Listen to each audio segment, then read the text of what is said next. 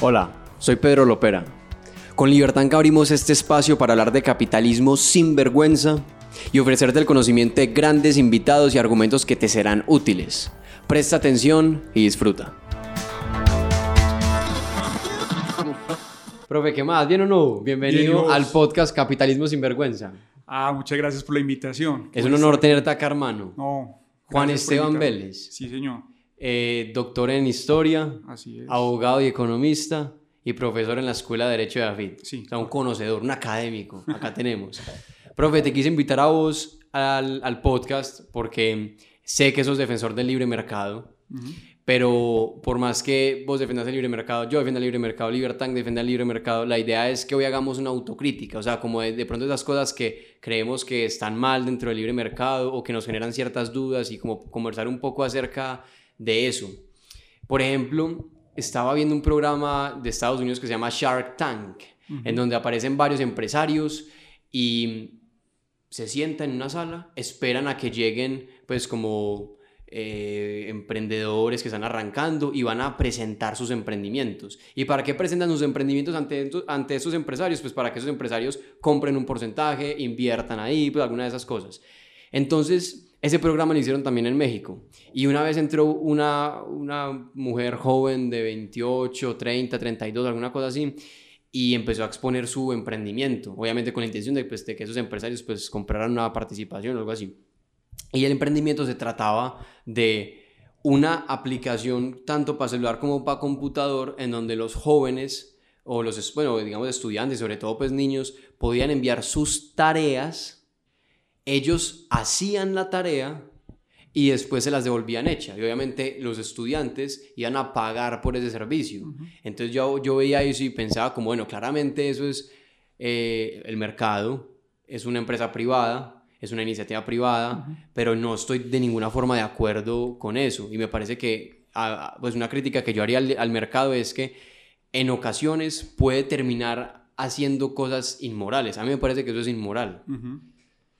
Eh, sí, digamos que mm, esa es una posición bien interesante. Eso me, me- me acuerda pues de, de un libro famoso de este profesor de, de Harvard, de, de Sandel, que se llama Lo que el mercado no puede comprar, que sería pues como un caso típico en donde se cruzan unos ciertos límites morales. Pero digamos que antes de contestarte, yo quisiera hacer una puntualización. Digamos que hay muchas críticas que evidentemente se le pueden hacer al mercado, la que vos estás haciendo y que pues vamos a discutir en un minutico.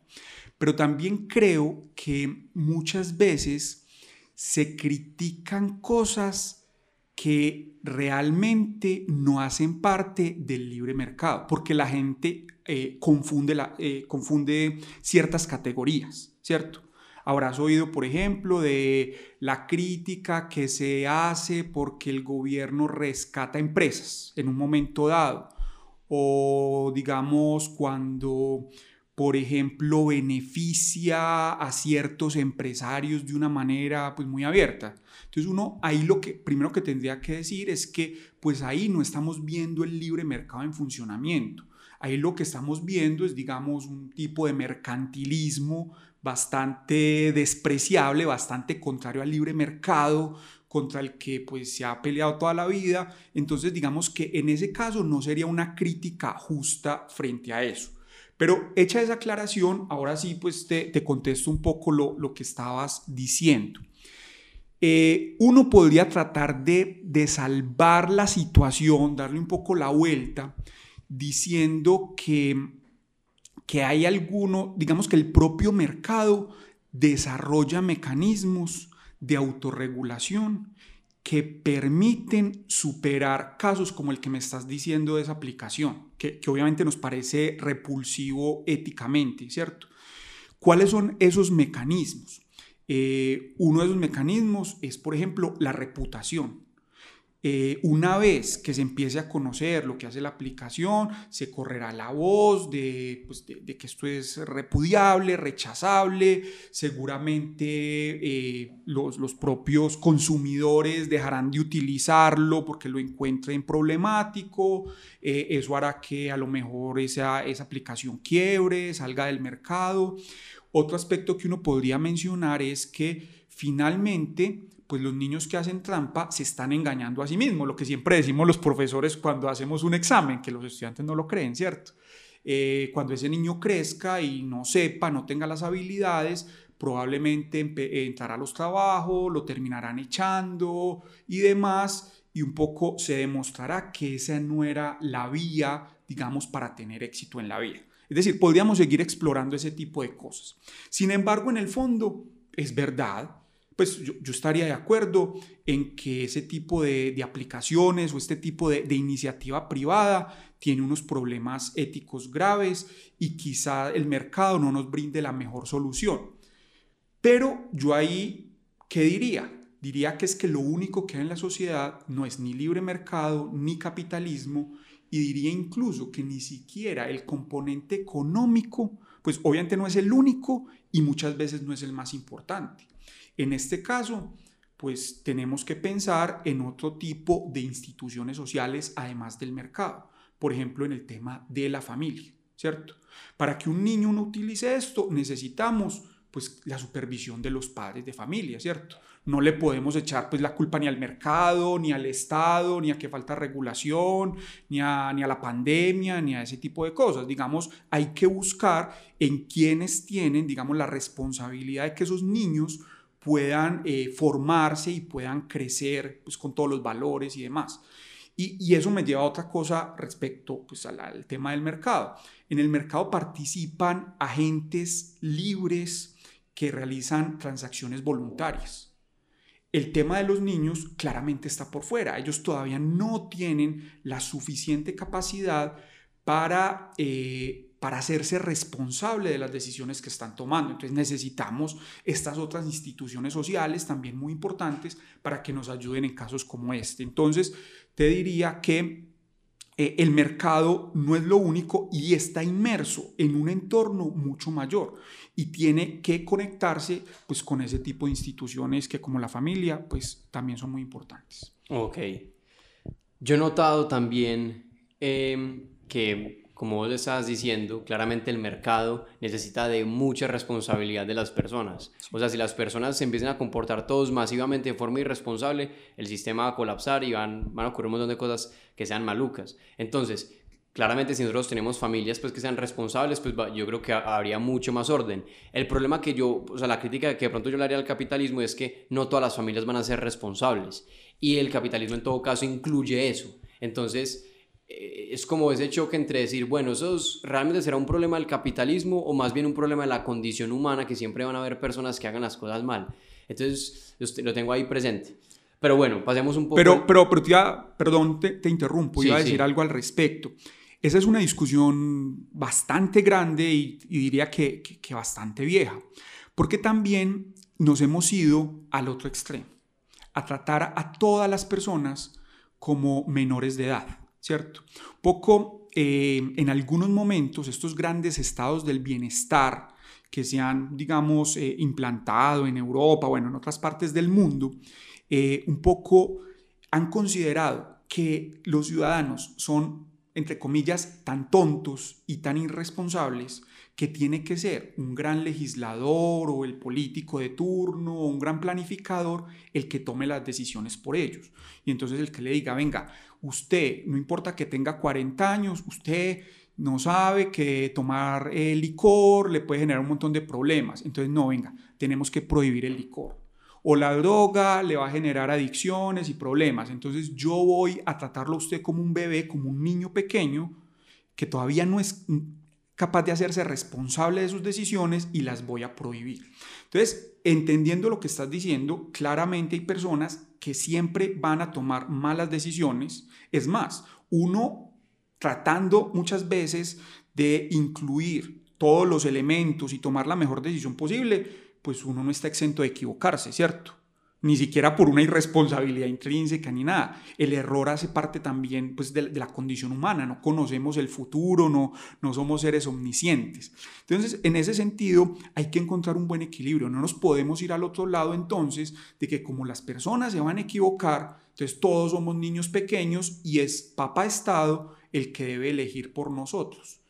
Em, creo que hay que ir dando pasos precisamente para que las personas puedan asumir las consecuencias, entiendan las consecuencias de sus decisiones, tanto de las buenas y obviamente de las malas, ¿cierto?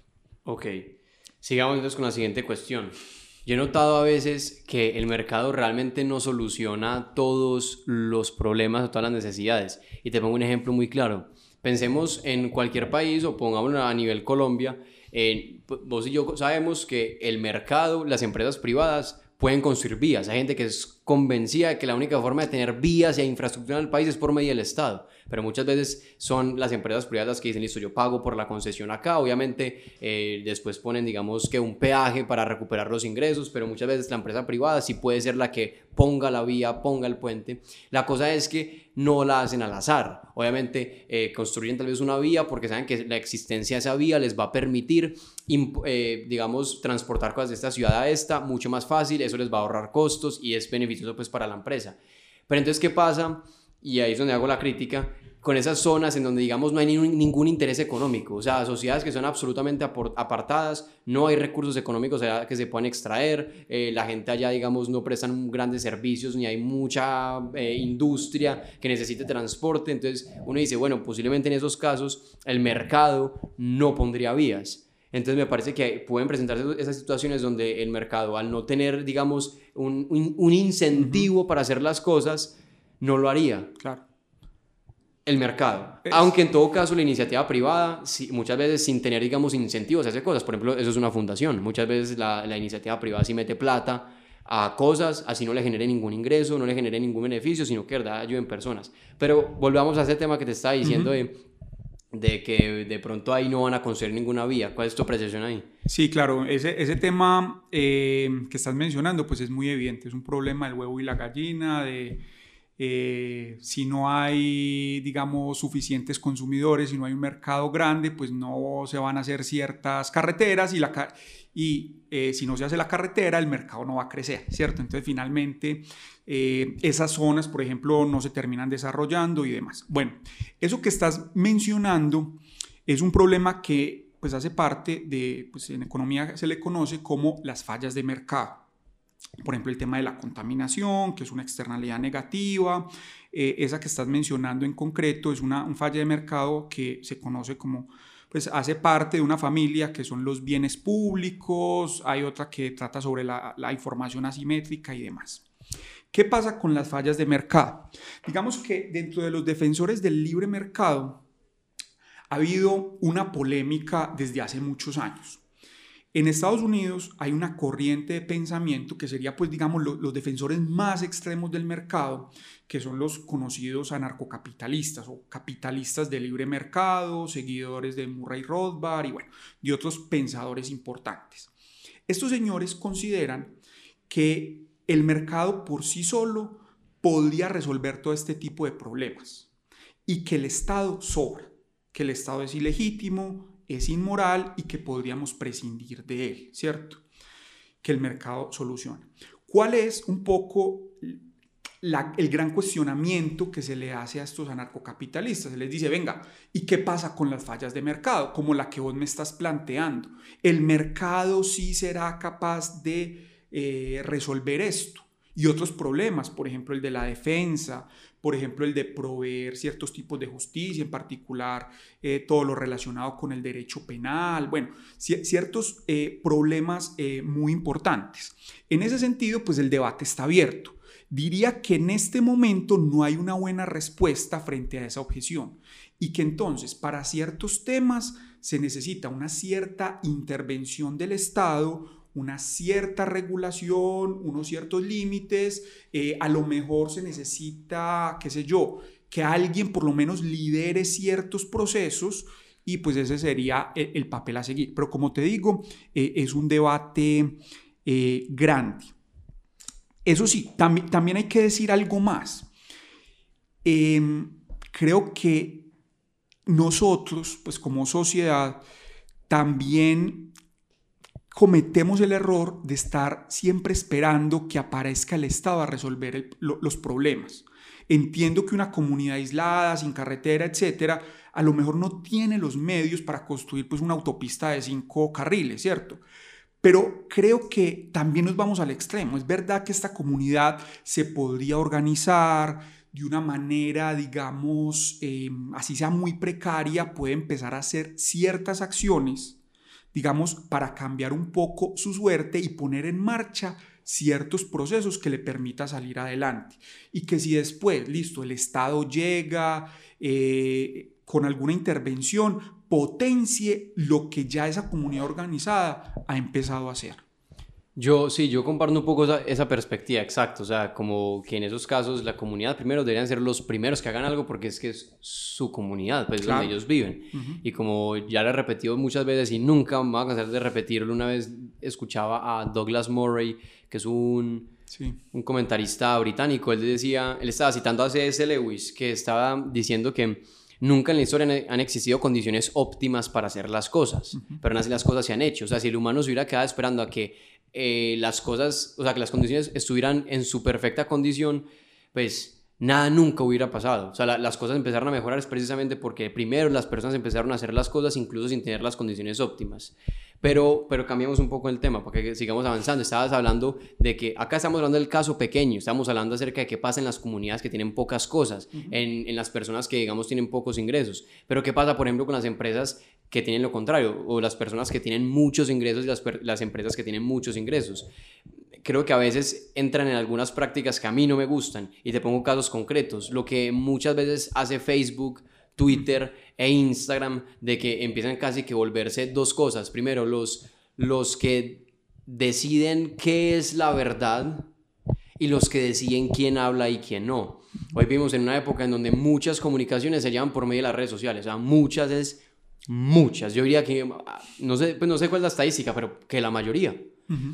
Y cuando vos tenés esas, em, son empresas privadas que son muy grandes por medio de su iniciativa privada, a veces hacen cosas que yo digo, uy, eso de verdad no lo dieron haber hecho porque atentado, digamos, contra valores que a mí me parecen más importantes que incluso el de la libertad económica. Entonces, te doy un ejemplo. A mí me parece que la libertad de expresión, eso lo podemos debatir, pues no, hoy no, lo podemos decir otro día. A mí me parece que la libertad de expresión es un valor más importante que la libertad económica. Si bien yo tengo a los dos como valores fundamentales, me parece que es mucho más importante la libertad de, de expresión. Entonces yo cuando veo a una empresa, digamos, ejercer su libertad económica y, tomar las decisiones para decir quién habla y quién no, qué cuenta elimino y qué cuenta no elimino, ese tipo de cosas no me gustan. Y a eso, por ejemplo, sumarle cuando aparece... Eh, se está hablando muy común por estos días en Twitter, es que en Twitter, en Instagram, pero en Twitter también, que vos decís algo relacionado con vacunas e Instagram inmediatamente te pone una anotación ahí hablando de vacunas. Vos decís algo y e Instagram te pone ahí, esto es eh, parte cierto, parte no. Entonces uno dice como, uy, a ver, a ver, a ver, a ver. ¿Quiénes son estos para decir que es cierto y que no? Entonces ellos dicen, no, no, no, tenemos instituciones y personas que se sientan a revisar la información.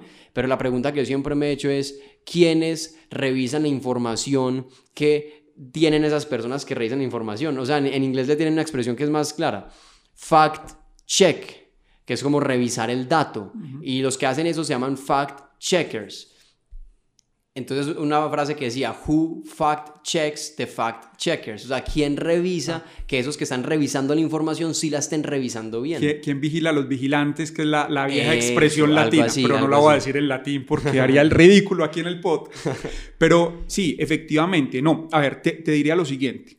En principio, la respuesta tradicional a eso que me estás mencionando es que el mismo mercado puede solucionar el problema.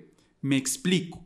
Si vos estás, por ejemplo, eh, estás viendo un canal de televisión y ese canal de televisión te das cuenta que empieza a decir mentiras, que en el noticiero están manipulando la verdad, etcétera, vos como consumidor en principio tendrías la alternativa en un mercado libre y competido simplemente de cambiar el canal. Me voy para el canal del frente y precisamente, pues, eh, si el otro canal está diciendo la verdad, no está incurriendo en estos engaños, etcétera, pues se terminará llevando la audiencia y pues eh, se impondrá la verdad por decirlo de alguna manera, ¿cierto? En principio ese sería un caso pues muy ideal, obviamente eso no es lo que ocurre en la práctica. Entonces en principio vos podrías elegir. Em, eso tiene otros problemas graves, eso, eso lo hemos ido viendo. Por ejemplo, en Estados Unidos lo que pasa con los canales de noticias que se van volviendo cajas de resonancia. Entonces los que tienen una posición se van, solo ven un canal donde oyen las opiniones y los comentarios que refuerzan eh, aquello que sus propios prejuicios y los que ven el otro canal de televisión, entonces sucede exactamente lo mismo. Al menos la ventaja que tienen es que esos canales son más o menos claros en cuál es la posición política que defienden. Que en muchos casos lo que vemos es que se las dan de neutrales, de objetivos, cuando realmente están sesgados. Entonces, en principio te diría, ve, si a mí no me gusta lo que está haciendo este canal, lo que está haciendo este medio, lo que está haciendo esta red, pues yo soy libre de montar mi propia red social. Mira que en Estados Unidos recientemente ha habido pues intentos de, de, montarle competencia a Twitter, a Instagram, etcétera, digamos redes basadas en otros valores o que defiendan otras posiciones políticas, ¿cierto? Ahora, sí, eso en teoría está bien, pero la verdad es que ahí viene una gran crítica al, al funcionamiento del mercado y es que las redes sociales en particular funcionan con algo que se llama la economía de redes y es que mientras más gente esté en la red, mira que una nueva persona que quiere ingresar, ¿dónde, ¿dónde se va a meter? Pues donde están todos sus amigos, no en una red donde no va a encontrar a nadie, ¿cierto? Entonces entra la red, la hace aún más grande y se genera un efecto como de bola de nieve donde se vuelve un monstruo gigantesco. Eso, la expresión que se ha utilizado para hablar de eso es como el ganador se lo lleva todo y no hay espacio para cuatro o cinco redes que estén haciendo exactamente lo mismo, sino que hay una que se termina imponiendo. Y si esa red un poco se lleva por delante pues la libertad de expresión o impone ciertos valores, tenemos un problema, ¿cierto?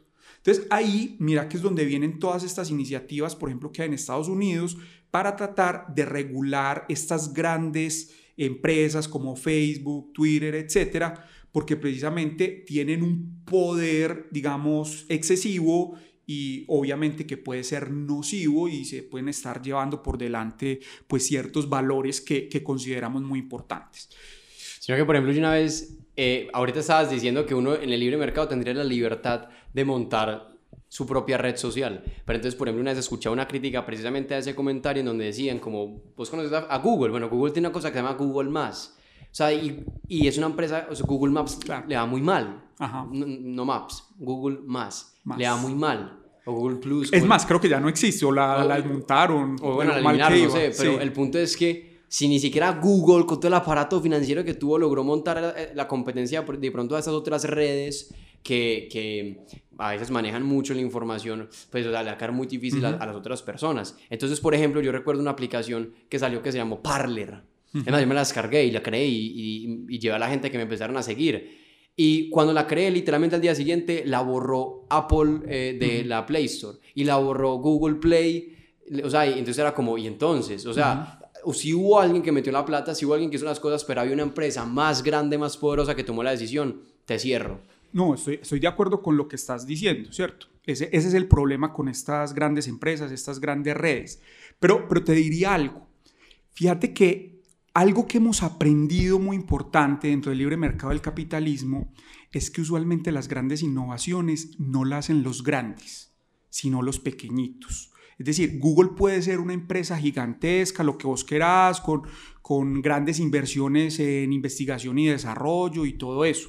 Pero mira que en el, el, mundo de la informática es precisamente el ejemplo de que el pez chiquito se come al pez grande. Los que revolucionaron, por ejemplo, el mundo de los computadores en los años 70 no fueron eh, IBM, ni Xerox, ni estas empresas que tenían unos laboratorios gigantescos y tenían 10.000 patentes. Fueron unos pelados desde el garaje de la casa haciendo computadores. Más recientemente, fíjate cómo se crearon las primeras redes. Facebook y demás, pues también tienen un origen así muy humilde. Entonces, digamos que es verdad que en este momento tienen un poder que parece incontestable, pero mientras haya la posibilidad de innovar, digamos que alguien en este momento en el garaje de su casa podría estar encontrando la solución para eso. Precisamente lo que permite el mercado es que esa competencia lleve a proponer nuevas soluciones. Y lo otro que te diría Ah, bueno, y, eso me permite puntualizarte algo más. Usualmente al, al, analizar estos problemas no nos podemos quedar en la foto, en una imagen estática. Estos son unos procesos dinámicos, hay que ver es la película. Entonces uno dice, ah, pero en los años 90 Microsoft era un monopolio poderosísimo, incontestable pues aparecieron cosas, ¿cierto? Es decir, eh, vos en tu celular ya no utilizas Windows ni nada por el estilo. Microsoft sigue existiendo, pero no es ese monstruo que, que había en el pasado. Seguramente Apple o Google en 10 o 20 años pues tampoco lo serán. Habrán surgido nuevas empresas, nuevas tecnologías, nuevas posibilidades que pues eh, generen otras eh, oportunidades. Pero dicho eso, comparto que eh, como están las cosas hoy en día, estas empresas tienen demasiado poder y posiblemente se requiera una regulación, pero una regulación inteligente que no se vaya para el otro lado tampoco eh, y, obviamente nos, nos genere eh, problemas, pero una regulación en donde poda, podamos tener más acceso a voces diversas, ¿cierto? no sé, esta concentración tan, tan extrema. Em, ya como para que vayamos cerrando, em, una reflexión pues que yo he tenido en, la cabeza, es como una reflexión y también como una crítica al libre mercado, y es que hay personas que muchas veces entre las personas más defensoras del libre mercado que de verdad a veces creen que todos la solución a los problemas están todas en el mercado. Y yo no creo que sea tal el caso en el sentido de que el mercado no responde preguntas sobre cómo, qué vas a hacer con tu vida, sobre qué, es correcto, qué es incorrecto, sobre cómo, cómo deberías tratar a los demás. O sea, muchas veces el mercado no responde esas preguntas. Entonces, precisamente el mercado tiene ese, ese gran hueco que depende bastante de la, de la moralidad, de la ética, de la responsabilidad, de, los valores que tengan las personas. Em, entonces yo por eso trato de no dejar, digamos, toda la fe en el mercado. Me parece que es un medio, un medio para satisfacer más necesidades a más personas eh, pero no podemos, digamos, dejar de lado otros, otras cosas que nos pueden servir bastante. Entonces, por ejemplo, la gente dice, como, ¿qué otras cosas? Por ejemplo, a mí me parece, a mí por ejemplo, me, me, he dedicado tiempo a estudiar un poco como los valores del cristianismo y me gusta. Yo digo, como, ven, estos tienen, unos puntos bastante interesantes que creo que pueden aportar bastante como la vida humana. Y pueden haber otras cosas. Cada quien pues ya, ya, le, ya le encontrará. Pero la reflexión que quiero hacer, y ya vos puedes agregar la, la parte, es que eh, el, el, capitalismo no puede alejarse ni de principios ni de valores. Eh, porque entonces creo que a veces podría entrar en algunos, eh, en algunos problemas como los que ya hemos conversado, eh, conversado antes. Y la respuesta a muchas preguntas dentro, dentro, de tu vida no las vas a encontrar como tal dentro del mercado, sino en otros, en otros temas éticos, en, de pronto en otras disciplinas. Eh, estoy bastante de acuerdo con esa reflexión que haces, incluso diría lo siguiente. una de las ideas, digamos, más recientes que se ha explorado para explicar el origen del capitalismo, la revolución industrial, todos estos cambios de los últimos 200 años, pues tiene que ver un poco con los valores. Había una, idea de hace 100 años de Max Weber, muy famosa, la del espíritu, eh, ¿cómo es? De, del protestantismo pues, y el espíritu del capitalismo, en donde precisamente ciertos valores religiosos y de pronto ciertas consecuencias no intencionadas, ¿cierto? De, de la reforma protestante fueron el origen del capitalismo, eso se ha discutido mucho y tal. Pero recientemente, por ejemplo, eh, una economista estadounidense muy importante, eh, McCloskey, eh, plantea que la clave, por ejemplo, de todo el capitalismo es un asunto de valores. Valores como, por ejemplo, ¿cuáles? Lo, que se llaman los, los valores burgueses. Por ejemplo, la idea de el ahorro entonces, para que haya capitalismo tiene que haber acumulación de capital, inversión, eso proviene del ahorro. Por ejemplo, la disciplina. Por ejemplo, eh, el trabajo duro, ¿cierto? Que esa, esa propensión a, trabajar, em, digamos, la, la honestidad en los tratos. Porque si vos engañas a un cliente, el cliente no vuelve. Para que tu empresa pueda funcionar, tenés que eh, poder estar repitiendo las operaciones todos los días. Y todos esos valores Fíjate que son, fueron, digamos, el origen o, dan pie a todos unos cambios sociales muy importantes. Pero mira que son valores previos, que uno podría decir eh, eh, necesarios para que pueda surgir el capitalismo, para que el, el mercado funcione. Eso sí, con esto termino. El libre mercado en últimas, mira que una de las cosas valiosas que tiene es que precisamente es el mejor mecanismo desde el punto de vista ético que hemos encontrado para poder coordinarnos los seres humanos, para poder cooperar entre nosotros, ¿cierto? Porque, pues, básicamente esos problemas de cooperación tienen dos, dos salidas. Una, la de la fuerza. Alguien me impone qué hacer. Llámese un bandido, un rey, el presidente de la república, un mafioso, lo que sea. Me dice, usted tiene que hacer esto, se tiene, tiene que cooperar conmigo a las malas, quiera o no quiera. Entonces yo, yo, yo te saco unos impuestos, no sé qué, y te doy esto, etc.